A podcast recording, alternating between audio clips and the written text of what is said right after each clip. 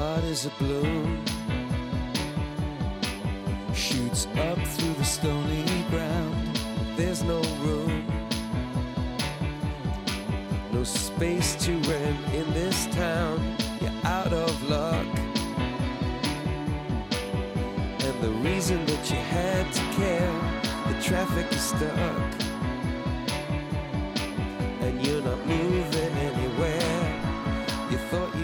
Comienza en Radio María Sexto Continente,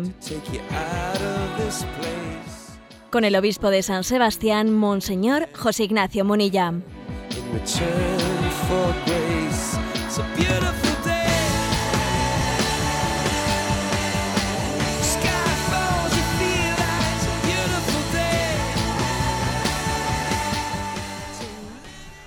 Un cordial saludo a todos los oyentes de Radio María. Un día más, con la gracia del Señor, proseguimos este programa de Sexto Continente que hacemos los lunes de 8 a 9 de la mañana aquí en Radio María.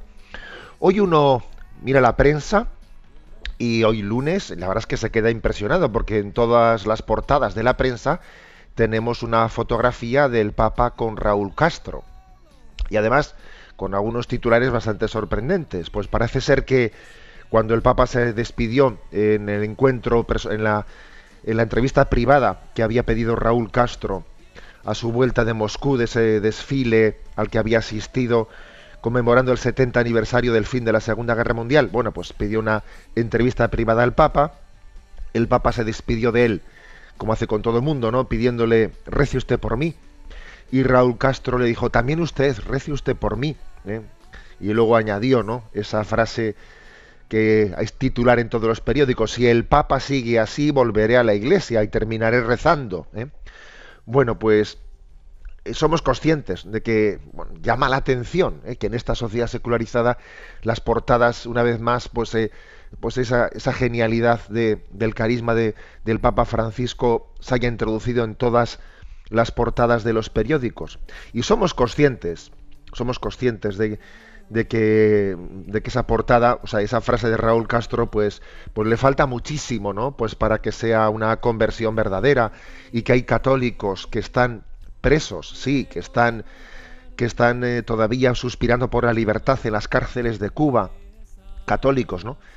Por lo tanto, nos, sabemos que de, de decir esta palabra, que se produzca una conversión real, va un trecho muy, muy grande. Pero sí tenemos que proclamar, y así comenzamos este programa de Sexto Continente, diciendo que, que no hay ninguna frontera para el Espíritu, que el Espíritu Santo es capaz de derribar muros, como derribó las murallas de Jericó, como derribó eh, aquella, aquel muro de la vergüenza, y estoy convencido que estamos en un tiempo que se caracteriza por la facilidad de, de, de derribar muros. El Espíritu Santo es capaz de derribarlos. Confiamos en ello. Seguimos unidos al, al pontificado de, del Papa Francisco. Él mismo, él mismo tendrá la sensación de que él no dirige la historia. No, él no, no tiene un plan preestablecido. No, aquí no hay planes preestablecidos. ¿no? Aquí es el Espíritu el que nos conduce y somos llevados vamos descubriendo sus caminos. Así también hacemos en este programa de Sexto Continente. Vamos descubriendo los caminos de Dios, los vamos, los vamos discerniendo. Es un programa que hacemos este de Sexto Continente en interacción con los oyentes, a través de la cuenta de Twitter, arroba obispo Munilla, eh, a través del muro de Facebook, que tiene el nombre de José Ignacio Munilla, y a través de la cuenta de correo electrónico, Sexto Continente, arroba radiomaria.es, a la que suelen llegar algunas consultas. Y ahora, pues Cristina, que está, pues está en Madrid, le vamos a pedir que nos lea las preguntas que hemos seleccionado esta semana. Adelante, Cristina. Muy buenos días, monseñor. Buenos días. La primera es de Virginia, desde Madrid, que pregunta, en el grupo de reflexión de nuestra parroquia hemos tenido un debate sobre el testimonio del cristiano, si debe de centrarse en dar respuestas o más bien ha de procurar suscitar preguntas en las personas a las que nos dirigimos. ¿Cómo lo ve usted? Bueno, este es un tema que en los, eh, los encuentros de nueva evangelización se- es, un- es muy recurrente, ¿eh? Se suele hablar con frecuencia.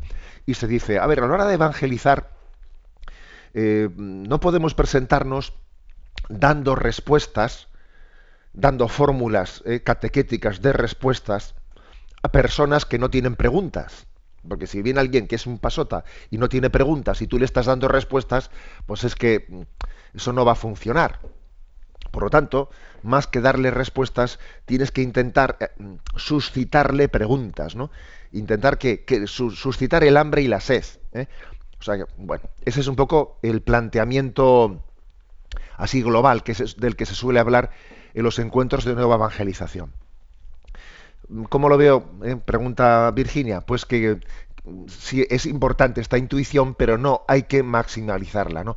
es importante integrar dos aspectos. El hombre, el hombre de hoy, es verdad que necesita, necesita, por una parte, que se le suscite la inquietud, ¿eh? porque es que le falta hambre y sed de Dios. Le falta hambre y sed. Entonces hay que suscitársela, ¿no? Haciéndole caer en cuenta de su vacío, del vacío de su vida. Pero también necesita respuestas. ¿eh? O sea, también las respuestas se necesitan, ¿no? En, todo planteamiento de vida espiritual es importante no, no hacer una caricatura oponiendo una cosa a la otra. Se necesita sí suscitar preguntas, pero también se necesitan respuestas. ¿eh? Y por ejemplo, a ver, en este programa que estamos haciendo aquí, este programa queda más bien, da respuestas a las preguntas que se plantean, o también mm, la manera de dar respuestas suscita inquietud y suscita preguntas. Pues las dos cosas, porque son dos cosas que, que están unidas en la vida. A veces dando una respuesta, tú estás suscitando una pregunta. ¿eh? O sea que hay que, hay que integrar ambas cosas. Es verdad que no que uno no puede la nueva evangelización no puede ir pues eh, con un, con un librito en la mano limitándose a leer respuestas como si fuese un recetario un recetario respuesta 324 respuesta 325 no obviamente eso no eso no sirve hay que tener capacidad de diálogo en el que escuchándole al otro le ayudas a suscitar una pregunta ¿eh? pero tampoco hay que ¿eh? hay que rehuir porque el Señor, el Señor es la revelación, es la palabra, ¿no? La palabra que ha venido a dar respuesta a, esa búsqueda de la verdad que todos tenemos en nuestro corazón. ¿eh? Luego integrando ambas cosas. ¿eh? Adelante con la siguiente pregunta es de Belén desde Astorga. Dice, me llamó la atención un mensaje que usted envió a las redes sociales en el que pedía oraciones por los periodistas, por tratarse de una profesión de alto riesgo moral. Como yo soy estudiante de periodismo, le agradecería que pudiese explicitar un poco más esos peligros morales del periodismo. Muchas gracias. Sí, todas las, profesiones tienen sus peligros, pero yo creo que algunas más que otras. ¿eh? la, profesión del periodismo sí tiene grandes riesgos. ¿eh? Eh, yo creo que hay dos tipos de medios de comunicación. Los que están al servicio de ideologías políticas y los que están al servicio del dinero por el dinero. En el fondo están conectados ¿eh? las dos cosas, pero bueno, ¿eh? se les suele notar. Entonces, los, periódicos que están al servicio directamente de una ideología, pues claro, tienen, tienen un peligro tremendo de deformar la realidad de deformarla para hacer propaganda de su ideología política. Y a veces es escandaloso, ¿no? Por ejemplo, cómo utilizan las, las fotografías. Pues eh, si, si, un medio es de izquierdas, sacará con muy, muy buen pose, con una sonrisa muy bonita, pues a su, eh, a su político de turno. Y al de la oposición le saca con unas fotos horrorosas. Es una manipulación patética. Y, y, viceversa, ¿no? Pues es un periódico de derechas, hace lo mismo con lo suyo es muy obvio, es muy obvio que los, periódicos que sirven a una ideología, eh, pues deforman, eh, están retorciendo eh, lo que dicen los que no son de los suyos. Eso es, eso es así. Juan 23, nuestro querido Juan 23, decía él, ¿no? El Beato Juan 23, rezo por los periodistas que a veces juegan a ser profetas en vez de limitarse a ser cronistas de la realidad. Y lo de ser profetas, pues yo creo que por parte de Juan 23 tenía, vamos, era una palabra bastante bondadosa. ¿eh? Recientemente también el Papa Francisco dijo eso de que los pecados de los medios son la desinformación, la calumnia, em, la difamación. Creo que otro gran riesgo, especialmente el de los medios de comunicación más al servicio del dinero, ¿eh?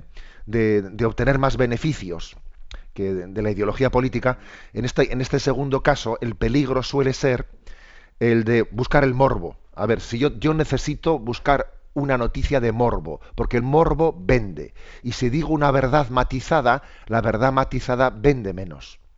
Entonces el peligro de, esta, de este tipo de periodismo, muy mayoritario, ¿eh? también el peligro es que te viene a decir, oye, que no permitas que la verdad te arruine un titular de, gancho. Mira, eh, tienes un titular muy potente que va a vender mucho. ¿Eh? Te va a dar publicidad, te va a dar tal. No permitas que la verdad te lo arruine. Porque la verdad siempre es matizada. La verdad no suele ser blanco y negro, tiene matices. Y claro, eso vende menos. Entonces, claro, pues fijaros, ¿no? Esto supone unos grandes riesgos morales para la profesión del periodismo. ¿eh?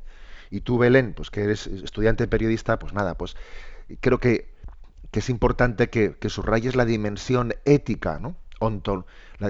deontológica de tu, en tu profesión. Y es importante que, estos, que, que esté en los planes de estudio, que lo habléis entre vosotros. Os encomendamos ¿eh? a todos los periodistas. Adelante con la siguiente pregunta seleccionada. Nuria de Santander nos hace la siguiente. ¿Qué sentido tienen los grupos que se forman dentro de la Iglesia Católica como la obra de la Iglesia, el Camino Neocatecumenal o el Opus Dei? No encuentro el sentido de esta especie de división interna. ¿No debería ser suficiente con ser católico? ¿Qué significa militar en uno de estos grupos? Bueno, pues eh, Nuria de Santander, que es la que nos ha planteado esta pregunta. Además, junto a la pregunta, nos, nos envía una carta muy bonita que no la, no la hemos leído porque es bastante larga, en la que nos cuenta un poco la historia de su conversión, ¿no? muy, muy hermosa y muy bonita. Y la conversión de ella ha tenido lugar en la parroquia, no, no de la mano, digamos, de algún grupo o movimiento ¿no? o carisma concreto, sino el de la parroquia. Por eso ella plantea esta pregunta sobre qué sentido tienen dentro de la Iglesia el hecho de la existencia de, movimientos o de asociaciones, así con carismas concretos. ¿no? Yo creo, mm, creo, Nuria, que la respuesta a tu pregunta está en, el propio testimonio que tú das de, en tu conversión, porque tú dices en el testimonio de conversión que el Señor salió a tu encuentro, que, que tu conversión se produjo pues en un domingo de ramos, cuentas tú, en el que tuviste una experiencia personal del Señor. O sea, que, tuviste, que entendiste lo que era un encuentro personal con Jesucristo, que cambió tu vida aquel domingo de Ramos. Entonces, creo que precisamente, ¿no? Pues esos, esos carismas que el Señor suscita en su iglesia, creo que son caminos del, del Espíritu Santo para llegar a tener encuentros personales. sí, experiencias personales de encuentro con el Señor. Porque mientras que, mientras que uno esté en el seno de la iglesia, sí, y, y más o menos no pues eh, cumpla sus requisitos sacramentales, etcétera, pero sin llegar a tener un encuentro personal con Jesucristo, es que nuestro cristianismo es de barniz. Entonces no es que yo con esto no estoy diciendo que es necesario eh, pertenecer a, una, a un carisma, eh, a un movimiento, un carisma concreto para poder tener un, un, encuentro personal con Cristo. No se me ocurre decir esto, porque, pero sí es verdad que el Señor, para para suscitar en muchísimas personas esos encuentros personales, se ha servido ¿eh? de estos carismas. Con lo cual, yo creo que esto forma parte de la pedagogía del Señor, de la pedagogía del Espíritu Santo, de que tiene miles de caminos para llegar al encuentro personal con cada uno de nosotros. Es una que es un riesgo, claro que es un riesgo, pues porque esa especie de tú dices, esto no es un peligro de división interna, ese es el peligro, pero el Espíritu Santo es capaz de sumar y no restar. El Espíritu Santo ha, hecho una iglesia, una iglesia que es una gran sinfonía eh, con carismas distintos. Lo propio de la Iglesia Católica, desde luego, en su historia siempre ha sido em, reconocer, acompañar eh, los carismas en la vida religiosa, pues en la vida laical. La Iglesia Católica, fíjate que mucha gente tiene una imagen de ella, o la Iglesia Católica súper jerárquica y no sé qué, sí, sí, un momento. La Iglesia Católica se caracteriza por ser muy rica y diversa en sus carismas. ¿eh? Muy rica y diversa. ¿eh? La Iglesia Católica tiene unidad en la fe y es muy diversa en sus carismas. Sin embargo, uno va, por ejemplo, a muchas iglesias protestantes y ve que no existen esos carismas que tenemos nosotros, y sin embargo luego la fe no tienen una unidad en la fe, sino que hay tantos credos como iglesias protestantes, ¿no? O sea, el milagro del Espíritu Santo es la unidad de la fe y la riqueza y diversidad en los carismas en una misma fe. ¿eh? no tengamos miedo a ello, ¿no? porque en el fondo no tenemos que tener miedo a la acción del Espíritu. Bueno, y, gracias Nuria y le bendecimos a Dios ¿no? pues por tu experiencia de, de conversión y de encuentro con Cristo. Adelante con la siguiente pregunta. María Delche dice, tengo la duda de si uno debe de esforzarse a ser simpático con los demás o simplemente basta con ser educado sin forzar la simpatía. No podríamos dejarnos tentar por la vanidad si estamos intentando ser más simpáticos de lo que somos realmente. Es muy importante rectificar la intención con la que hacemos las cosas, ¿no?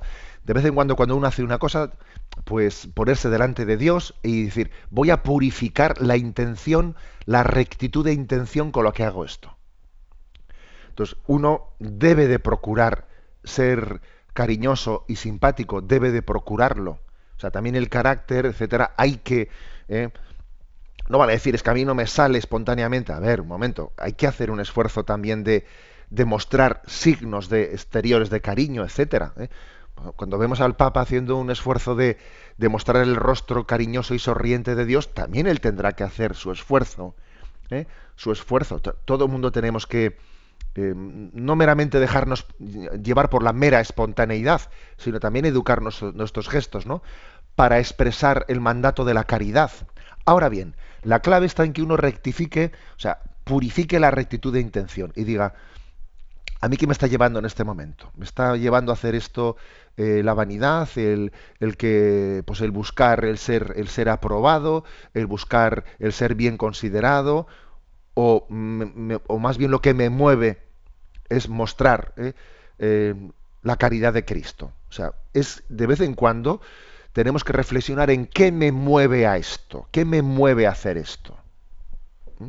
Y eso, por eso es tan importante el examen de conciencia el examen de conciencia no solo para eh, examinar qué cosas he hecho buenas y qué cosas he hecho malas, sino con qué rectitud de intención las he hecho.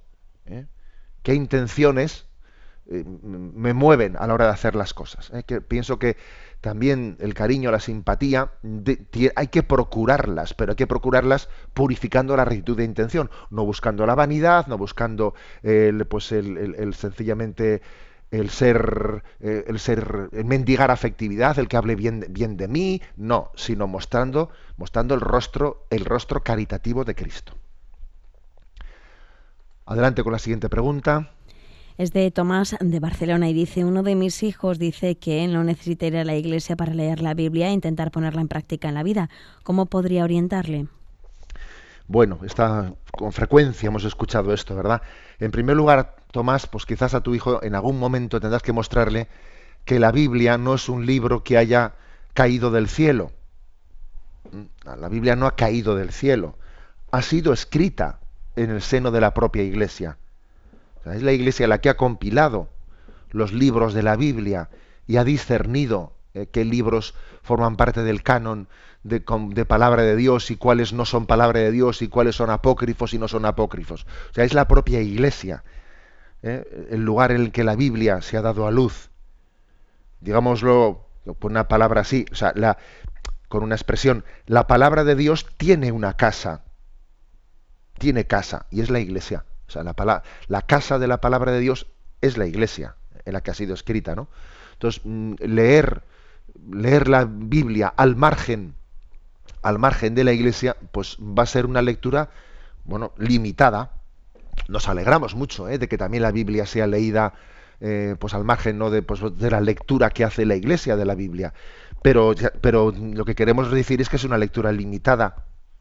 Confiamos en que, en que siempre hará bien, pero es limitada. Por muchos motivos, ¿no? Entre otras cosas porque los santos son los verdaderos intérpretes de la Sagrada Escritura y la Iglesia guarda memoria de los santos, los cuales con su vida nos enseñaron cómo interpretar la palabra de Dios. Los santos padres son los verdaderos intérpretes de la Sagrada Escritura. La Sagrada Escritura tiene que ser también interpretada. Y por último también yo diría una cosa, que no nos engañemos, que luego viene, como se dice popularmente, luego viene Paco con las rebajas, ¿eh? Y que existe la pereza y existe la ley del mínimo esfuerzo. Y que yo las personas que me dicen que yo ya leo la Biblia por mi cuenta, luego yo digo sí, y yo quiero verlos o a ver, a ver con qué asiduidad y con qué eh, pues se llega a realizar. Porque es que también necesitamos ser acompañados para que nuestros para que nuestros objetivos se cumplan realmente y no se queden en papel mojado. ¿eh? Creo que estas reflexiones pues, pueden un poco ayudarnos a eso. Adelante con la última de las preguntas seleccionadas. Es de Sonia desde San Sebastián y dice, Monseñor, muchos católicos donostiarras estamos indignados por la exposición vanguardista que la Diputación ha puesto en el Coldo Michelena, la biblioteca pública de nuestra ciudad, en la que con la excusa de una exposición artística se convierten amenazas de muerte contra el Opus Dei. ¿Qué podemos hacer? Bueno, pues también esta pregunta que llega así un poco desde San Sebastián, pues me da pie también para pedir a todos los oyentes ¿no? de Radio María su oración por esto. Porque hoy, hoy mismo, en el periódico, en el diario Vasco de hoy, pues hay una carta del jefe de la oficina de comunicación del Opus Dei, eh, dando respuesta a esto que Sonia muestra su indignación por ello, ¿no? Y es que la biblioteca, en la biblioteca municipal Coldo Michelena, que no es del ayuntamiento, sino de la Diputación de Guipúzcoa, bueno, pues hay una exposición de arte teóricamente, no arte eh, vanguardista, vertiendo allí pues una serie de, injurias. Eh, Opus Dei Recudu, Opus Dei Sutará, vamos a mandemos al, Opus Dei al, fuego, quemémosles, etcétera, etcétera, ¿no? Bueno, yo creo que en primer lugar lo que, tengo, que decir es pues que esa, esas amenazas, esas amenazas no son contra exclusivamente contra el Opus Dei, sino son contra todos los cristianos. En el fondo son contra todos los hombres eh, de conciencia recta, ¿no? que creen, que creen, que creemos en la libertad de conciencia, que creemos en la libertad religiosa. ¿eh? Es curioso que hemos visto, hemos visto imágenes de cómo algunos cristianos han sido quemados por el Estado Islámico, metidos en unas jaulas, ¿no? Y allí quemados vivos, pues con gasolina, etcétera. Hemos, hemos sido testigos de eso y ahora tenemos que ver, tenemos que ver pues en una, en una biblioteca municipal cómo se hace una incitación a, a mandar al fuego pues eh, al Opus Dei, a los cristianos, a quien sea. Está claro que si ese tipo de amenazas, en vez de ser contra una institución de la Iglesia Católica, fuesen contra, eh, contra alguna otra eh, religión minoritaria que está entre nosotros o con alguna otra minoría, vamos, eso no lo hubiese consentido la Diputación de Guipúzcoa en absoluto. Y sin embargo, y sin embargo existe esta especie de suicidio espiritual, ¿no? de, de pretender quemar nuestras propias raíces mm, cristianas. Es una especie de suicidio espiritual el de, el de nuestra cultura. Me parece que la respuesta que, el jefe de comunicación del Opus Dei ha dado a este, a este tema es muy clara. Vamos a ver, eh, estamos hablando de, de una biblioteca pública que está pagada por los impuestos de todos nosotros y lo que es increíble es que con el dinero de todos, incluido con el dinero ¿eh? y con los impuestos de los cristianos tengamos que estar subvencionando pues una exposición en la que no se respeta, en la que se está amenazando de muerte ¿eh? a, sus, a los propios ciudadanos contribuyentes con sus impuestos. Es una falta de responsabilidad tremenda, eh, tremenda por parte de las autoridades de la Diputación, a las que el jefe de oficina ¿eh? del Opus Dei ha llamado explícitamente y ha pedido que tales, tales injurias sean retiradas. Es una falta, es una demostración práctica ¿no? de la falta de respeto a la libertad de las personas y de la no creencia en la libertad de conciencia y en la libertad religiosa. Yo digo una cosa, cuando la libertad religiosa no es, no es, libre, no es respetada, no existe libertad. La libertad religiosa se está convirtiendo, yo diría, en, el, en un elemento clave para discernir si la libertad existe o no existe. Es un elemento determinante, porque la sensibilidad religiosa es lo más íntimo que tiene el hombre. Si no hay libertad religiosa, es que no hay libertad sin más. ¿eh? Sin más, porque la interioridad del hombre tiene que tener ¿eh? Tiene que tener pues, el respeto en su manifestación externa. Si no lo tienes, que no hay libertad y no le demos más vueltas. ¿eh? Bueno, pues pido, pido oración para que este tema sea solucionado y pido, y creo que todos somos, todos somos en este momento agredidos con esa agresión que se ha producido ahí contra nuestros hermanos del Opus Dei en este, en este lugar, a escasísimos metros del lugar desde el que os, hablo. ¿eh? Pido oración por ello. Y como estamos en el mes de María, pues nada mejor que, que rezar el Ave María. Vamos a hacerlo con Andrea Bocelli, escuchando eh, esta famosa oración del Ave María de Schubert.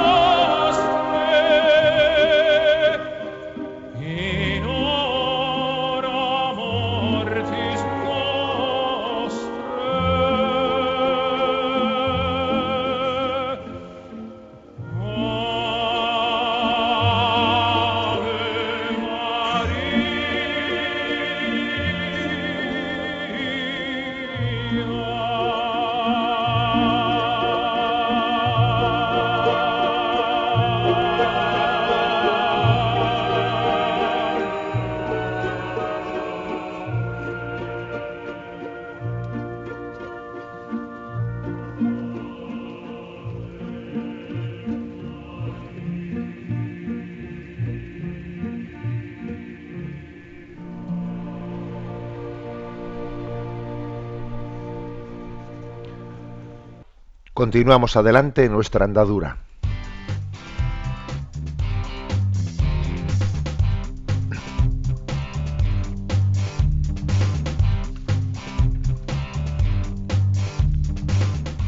Repasando las redes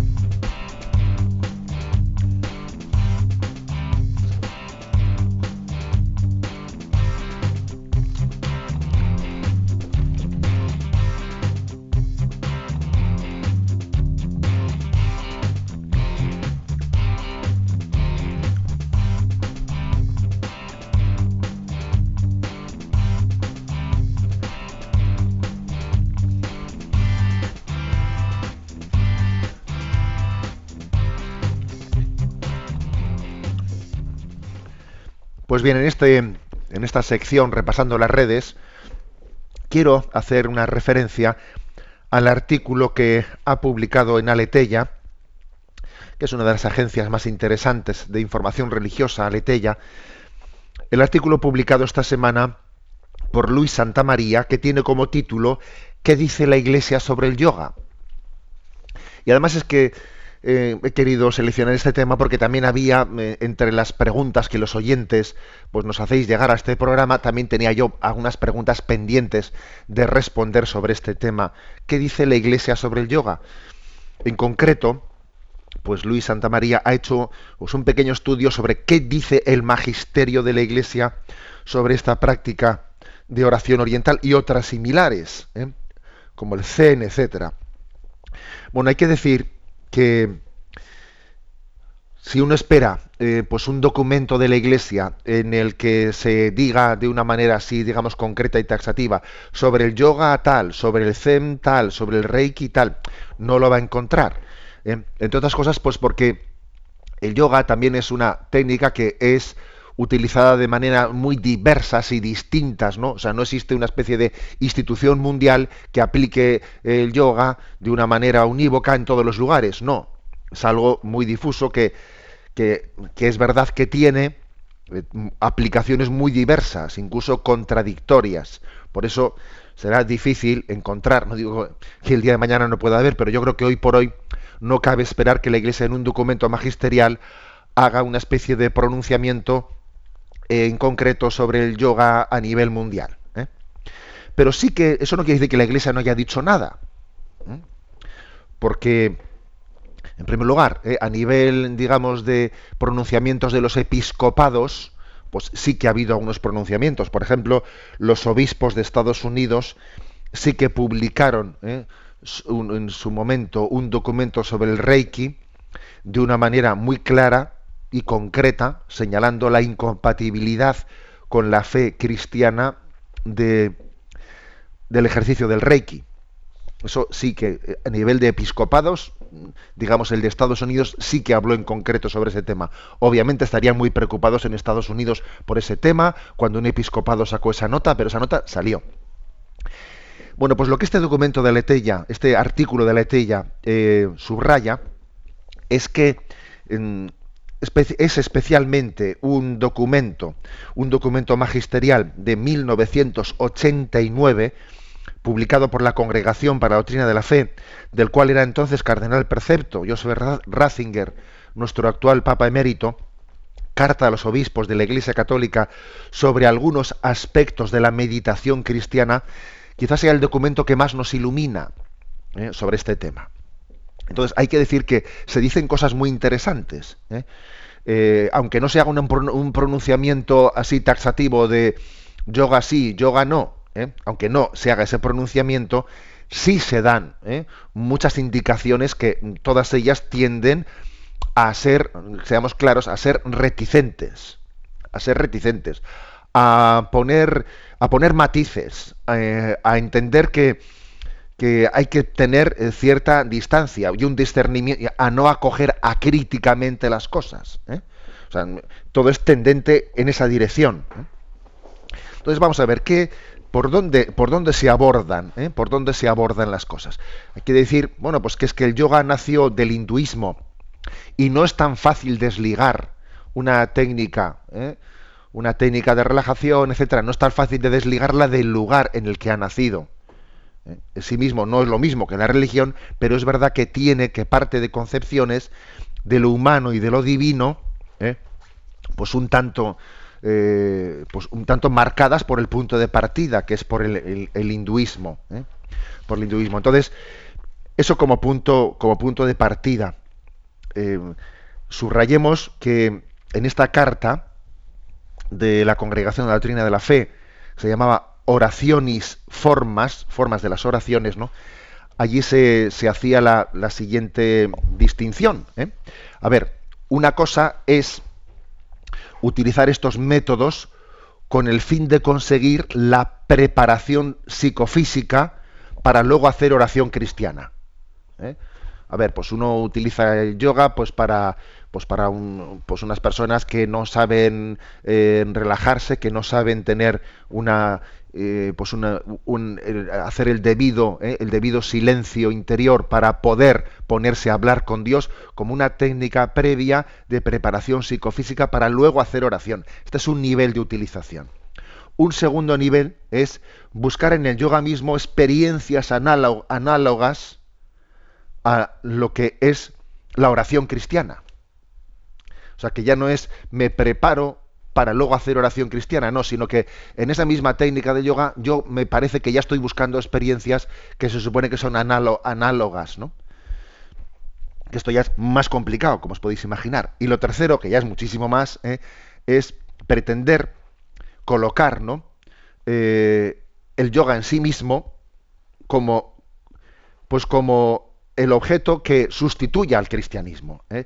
que es colocarlo como, a nosotros como quien el hinduismo rechaza imágenes, rechaza conceptos, yo busco una eh, busco el vacío interior, también es el fondo es la teoría budista, eh, la, teoría budista de que de que Dios mm, Dios no es tanto un ser personal cuanto que es el propio vacío interior al que al que uno debe debe de llegar.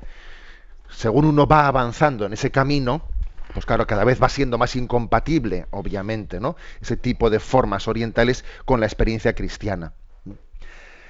Quizás también detrás de el tema clave de fondo está en la cuestión de la teología de las religiones. Es decir, eh, con mucha frecuencia ocurre que, las personas que se acercan al yoga eh, también están infectadas o terminan por estarlo de esa teoría de las religiones en la cual, bueno, pues todas las religiones eh, son caminos distintos pues para llegar a Dios y en el fondo pues no existe una revelación concreta eh, que haga esencialmente distinta a una religión frente a otra. O sea, es esa, esa teoría, teoría del pluralismo religioso, en el fondo lo que está negando es que Jesucristo sea el camino de la revelación para todo el mundo, no, no solo para los que ahora somos cristianos, sino para, toda, sino para todas las culturas y generaciones. Entonces, mm, se, se, introduce fácilmente un relativismo y una negación de la fe en la revelación. Jesucristo, el pueblo de Israel y, y finalmente Jesucristo es el camino de revelación de Dios para todas las culturas y todos los tiempos si esto no que si esto desde luego no está no está claro la verdad es que es, hay altas probabilidades no que pues que el recurso a este tipo de métodos orientales todavía lo líe más líe más las cosas ¿eh? hay una cosa interesante muy interesante y es que este documento como no hay nada nuevo bajo el sol, que se dice, no, no, hay, no hay nada nuevo bajo el sol, y es difícil inventar errores originales, ¿eh? Pues el documento habla de, dos herejías que tuvieron lugar en los inicios de la, de, la, vida de la Iglesia, que hay que examinar si no están presentes detrás, ¿no? detrás de esta aplicación de estos métodos orientales, que son la gnosis y el mesalianismo. A ver, ¿qué es esto? ¿Eh? Porque uno dice, anda, ¿y a dónde se va ahora tú? Fíjate, ¿a dónde se va este documento hablando de, hay de dos herejías de los primeros siglos? Pues sí, es que ilumina mucho conocer la historia de la Iglesia para darnos cuenta de que las cosas es difícil, ¿eh? que, nos inventemos cosas nuevas.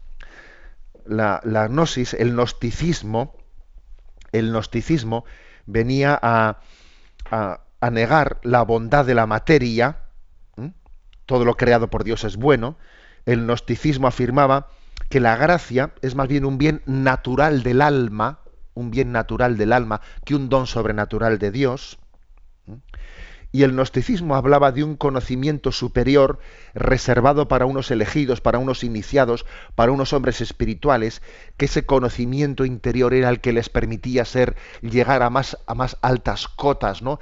en la unión con Dios.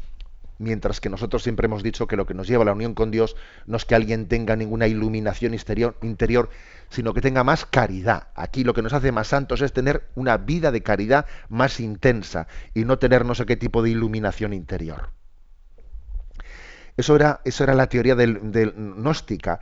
Y el mesalianismo, que tiene un nombre poco raro, el mesalianismo, era una herejía que identificaba la gracia del Espíritu Santo, la confundía, la identificaba, con la experiencia psicológica nuestra interior, con mi experiencia psicológica. ¿eh? Que por cierto, uno de los una de las preguntas que ha enviado los oyentes, pues decía una persona, pues como una compañera de oficina que practica el yoga, le había oído hablar de la importancia de tener abiertos los chakras. Decía, ¿no? ¿Qué opina la Iglesia sobre esto de los chakras? Bueno, a ver, según el yoga, existen como siete centros energéticos invisibles dentro del individuo. Siete centros energéticos. Entonces, eh, hay que estar con los centros energéticos abiertos, pues para que el hombre se enriquezca y no sé qué y no sé cuántos. Ojo que esto está muy cerca de este mesalianismo de los primeros siglos, en los que se confundía la gracia del Espíritu Santo con la experiencia psicológica, eh, psicológica que uno tenga de sí mismo. Los dones del Espíritu Santo que actúan en nuestra alma no son, no son descifrables por nuestra, eh, por nuestra experiencia psicológica son sobrenaturales. ¿eh? Son sobrenaturales. Entonces, el Espíritu Santo no puede ser sustituido por una difusa percepción psicológica mía. ¿eh? No puede ser. Yo no le puedo, yo no le puedo ahí ¿eh? pretender, ¿no? Pues ponerle, ponerle la capacidad de, de, ser traducido en no sé qué, en, en, no sé qué fuerzas energéticas. En el fondo, en el fondo hay que decir que todo esto también tiene una gran peligro de idolatría. Eh, que cuando el cielo se vacía de Dios, la tierra se llena de ídolos. Y hoy en día existe un gran peligro de sustitución de lo sobrenatural, la gracia sobrenatural de Dios y del Espíritu Santo, por una especie de experiencias interiores nuestras, ¿no? O sea, es confundir religión con experiencia, con experiencia psicológica. Y no son dos cosas. El don sobrenatural de Dios trasciende con mucho nuestra experiencia psicológica. Bueno, en resumen, mm, que la palabra de la Iglesia es matizada. ¿eh? No, no va en un sí y un no. Es matizada. Desde luego, si cuando a mí se me presenta alguna persona pues, que ha tenido un problema de, de depresión y tú ves que pues que resulta que pues el médico le condujo a hacer algo de yoga para su relajación y le vino bien y le ayudó pues a eh, pues a, tener pues un cierto control de ansiedad etcétera etcétera y ves que le hace bien el tipo de consejo que le das pues igual no es que lo deje sino más bien que, que ponga distancia y que no confunda eh, la técnica de relajación con con una especie de conceptos pseudo religiosos que no los confunda. Ese es el tipo de consejo que le das. Cuando hay alguien que viene que no ha tenido la experiencia de, si, de acercarse al yoga y te pregunta si se acerca o no se acerca, yo desde luego la, la experiencia, la respuesta que le doy es que no se acerque, así de claro. Porque obviamente todos estos matices, todos estos matices, no es tan fácil después distinguirlos con clarividencia en el día a día y uno fácilmente se confunde, se confunde. Igual va, ¿no? Pues con una va buscando una preparación eh, psicofísica para luego rezar y, al final termina confundiendo la oración cristiana con la propia preparación psicofísica. Bueno, es una respuesta matizada, pero es una respuesta clara, ¿eh? Es una respuesta clara y luminosa y nos ha parecido interesante este artículo de Luis Santamaría, que lo tenéis en, en Aleteya. Y seguimos adelante con este programa de Sexto Continente.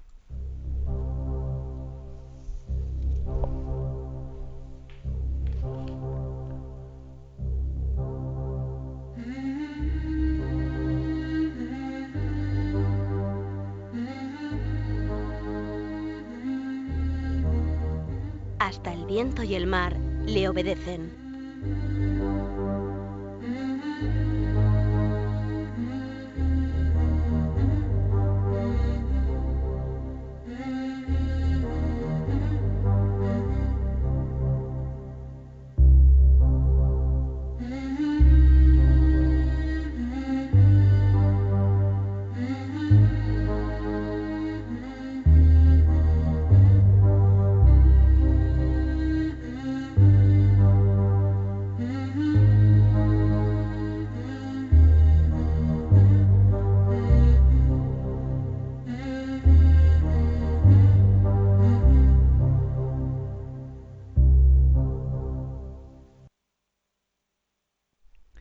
En esta sección quiero hacerme eco de otra noticia que la agencia hace prensa se ha reflexionado a partir del terrible terremoto de Nepal. Allí pues han ido eh, apareciendo más cosas, aparte de lo que es en sí misma la desgracia de la catástrofe, pues se van iluminando ciertas cosas, ¿no? A veces una desgracia de este estilo destapa cosas que allí estaban ocurriendo. Y el título del artículo de Hace Prensa es El terremoto en Nepal desvela el turismo reproductivo.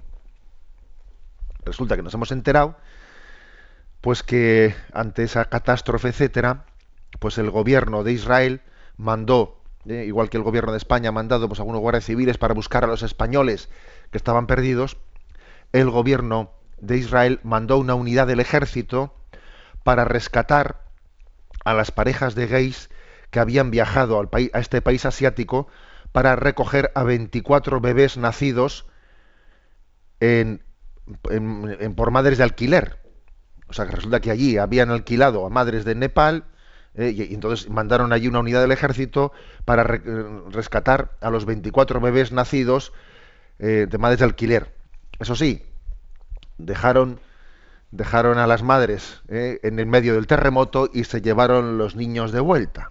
Y en Israel, en Israel donde está prohibido, donde está prohibido que las parejas homosexuales puedan tener este tipo de, maternidad subrogada o de alquiler, pues se ha montado una buena escandalera, pues al, conocer esto, al conocer, pues el que resulta que estaban yendo a Nepal, a Nepal, a Nepal para conseguir eso, eh, utilizando ¿no? pues a las mujeres nepalíes como, como mercancía barata, porque los precios por los cuales se puede conseguir que una mujer en Nepal pues consiga, o sea, se preste, perdón, su vientre de alquiler, ¿no?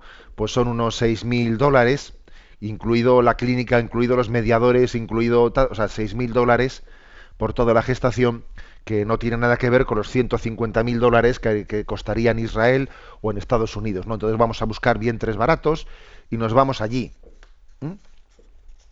Y, luego si hay un terremoto rescatamos a los niños y a la madre la dejamos tirada allí. O sea, la verdad es que este es tremendo, ¿eh? es tremendo lo que, se genera y a veces de vez en cuando ocurre algo que destapa, como ocurrió, si recordáis, en Tailandia en agosto del año pasado, que hubo también una circunstancia que destapó este tema, ¿no? Destapó, el tema que resulta que había habido una madre tailandesa también alquilada, ¿no? Que seas duro decir que una madre ha sido alquilada. Bueno, pues había tenido dos gemelos, pues un matrimonio australiano le, había contratado sus servicios, ¿no?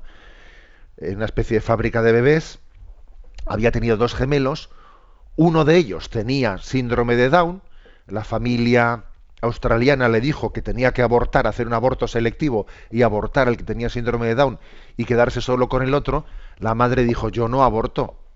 Entonces, eh, cuando llegó el momento del parto, llegaron la familia australiana y cogió el bebé que no tenía síndrome de Down y el del síndrome de Down se lo dejó para la madre en alquiler. Ala, este para ti, como no quisiste abortarlo, este para ti. Nosotros nos llevamos solo el otro. También se fue otro otro episodio de escándalo, ¿no? Escándalo. Ahora están eh, en algunos países, a raíz de aquel escándalo, se está, o sea, se está haciendo una reforma de la legislación para ver quién tiene derecho, derecho a, a decidir si se aborta.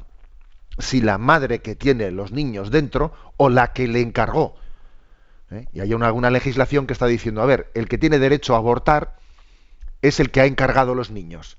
Si no me gustan como vienen, aunque la madre que los lleva diga que yo no los quiero abortar, yo tengo derecho a abortarlos porque los he encargado yo. Es que es de locos. Es impresionante, ¿no? Es impresionante a dónde, a dónde va, a dónde camina un mundo que ha querido, o sea, que le ha dado la espalda a la paternidad divina, que ha dejado de reconocer su creaturalidad, que somos criaturas que ha dejado de reconocer en la paternidad y en la maternidad, ¿no? Pues un reflejo del don, del don de Dios. Es tremendo a dónde, a dónde vamos, ¿no? Qué utilización del hombre por el, por el hombre, ¿no? Qué violación de los pobres. qué, auténtico abuso de, de, los pobres del tercer mundo. Y todavía dirán que, pues mira, que, que, a esos pobres les hemos, les hemos dado unos dólares que si no, no hubiesen tenido, ¿no? Es una de esas pequeñas ventanas que se han abierto que no nos hubiésemos enterado si no, si no ha sido por el terremoto. Es curioso, ¿no? Que el terremoto, este tipo de terremotos, plantean, hay personas desaparecidas que no se sabe quiénes son y, y, se acaba uno enterando de que había, de que en estos países hay turismo sexual de personas que van a esos lugares para abusar, para abusar de menores, para abusar de no sé qué, y, luego hay eh, dificultad de identificar también a las personas que van y se están ocultando, o turismo reproductivo, o, tantas o tantísimas otras cosas, ¿no? Bueno, interesante, ciertamente, este, este artículo de Hace Prensa de esta semana, que tiene como título El terremoto en Nepal desvela el turismo reproductivo. En cualquier caso, nos, adherimos ¿no? a la campaña de Cáritas, que Cáritas ha hecho una campaña importantísima pues para, pues para estar cerca eh, de, de Internacional y para llevar adelante nuestra ayuda. Sé que Cáritas ha abierto cuentas de corriente, cuentas, cuentas bancarias especiales para poder canalizar nuestra ayuda a esos lugares. Seguimos en nuestra andadura de sexto continente.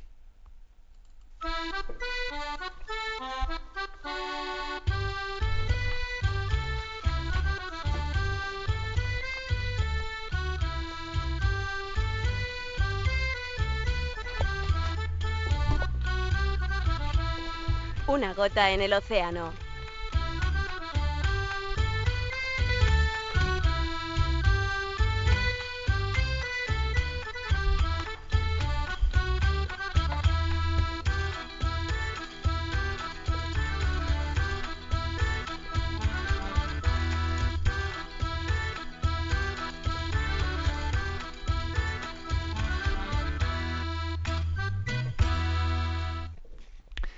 En esta sección Una gota en el océano, pues solemos comentar algunos de los mensajes enviados a las redes sociales durante los últimos días, ¿eh? en días anteriores.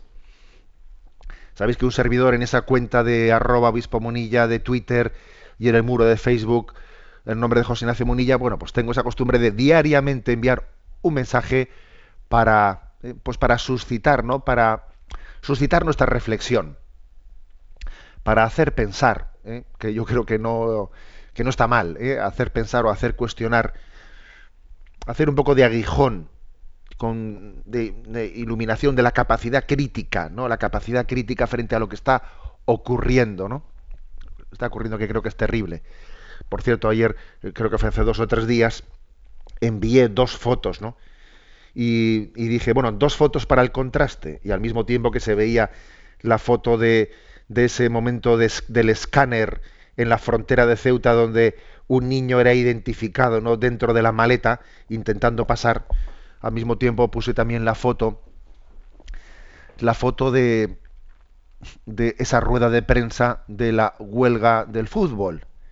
Y ahora, pues eso, tenemos que ver cómo aquí, aquí hay una lucha a muerte para ver cómo se reparte la tarta multimillonaria de los derechos televisivos, ¿no? Mientras que algunos luchan por sobrevivir, pues otros están aquí, otros estamos viendo pues qué pasa con, eh, pues con los con los millones y millones ¿no? que suponen las retransmisiones televisivas. Hay fotos que nos deberían de, de cuestionar totalmente. Pero bueno, creo que también, además de tener una visión crítica, yo creo que también es muy importante que nuestra reflexión suscite también, o sea, se base también en el sentido del humor. O sea, creo que tenemos que tener la capacidad de ser críticos, pero no amargados. Críticos sí, amargados no. Porque nuestra crítica siempre es con esperanza. Nuestra crítica siempre tiene que tener la capacidad de reírnos de nosotros mismos, incluso los que la formulamos, ¿no?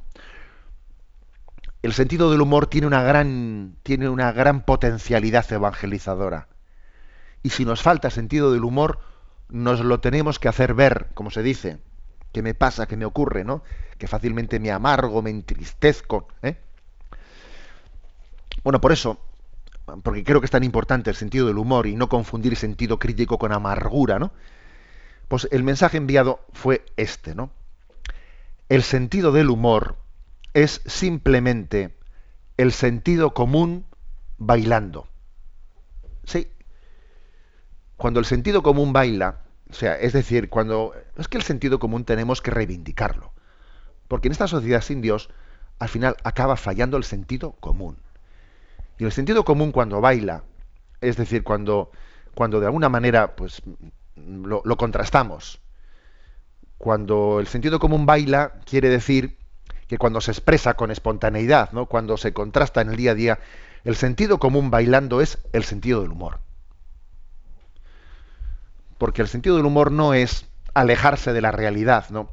sino que es verla desde la perspectiva, de la perspectiva de, de decir, fíjate qué tonterías cometemos, qué tonterías cometemos cuando damos la espalda a la realidad. Fíjate a dónde llegamos cuando damos la espalda a Dios. Es que cuando el hombre da la espalda a Dios, ve su propia sombra, solo detecta su propia sombra, porque tiene a Dios detrás y no lo ve. Por eso yo creo ¿no? que, existe esa, esa, potencialidad de que el sentido del humor nos, nos saque un poco de la ceguera nos saque de la ceguera y sea iluminador. ¿eh? Repito esta frase de reflexión. El sentido del humor es simplemente el sentido común bailando. Que el Señor nos preserve el sentido común. Que el Espíritu Santo nos preserve el sentido común. Que yo creo que el sentido común siempre está del lado del Evangelio. Ven Espíritu Santo, ahora que se acerca Pentecostés, ven Espíritu Santo, consérvanos el sentido común, que es, suscita en nosotros un sentido común arraigado en la verdad, en la esperanza y en la caridad. La bendición de Dios Todopoderoso, Padre, Hijo y Espíritu Santo, descienda sobre vosotros. Alabado sea Jesucristo.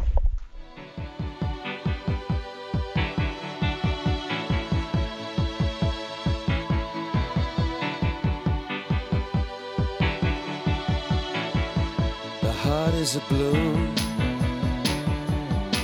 shoots up through the stony ground. There's no room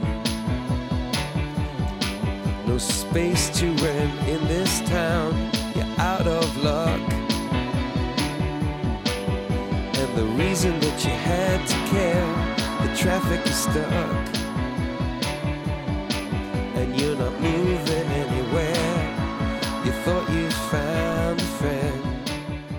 Han escuchado en Radio María Sexto Continente, un programa dirigido por el obispo de San Sebastián, Monseñor José Ignacio Monilla.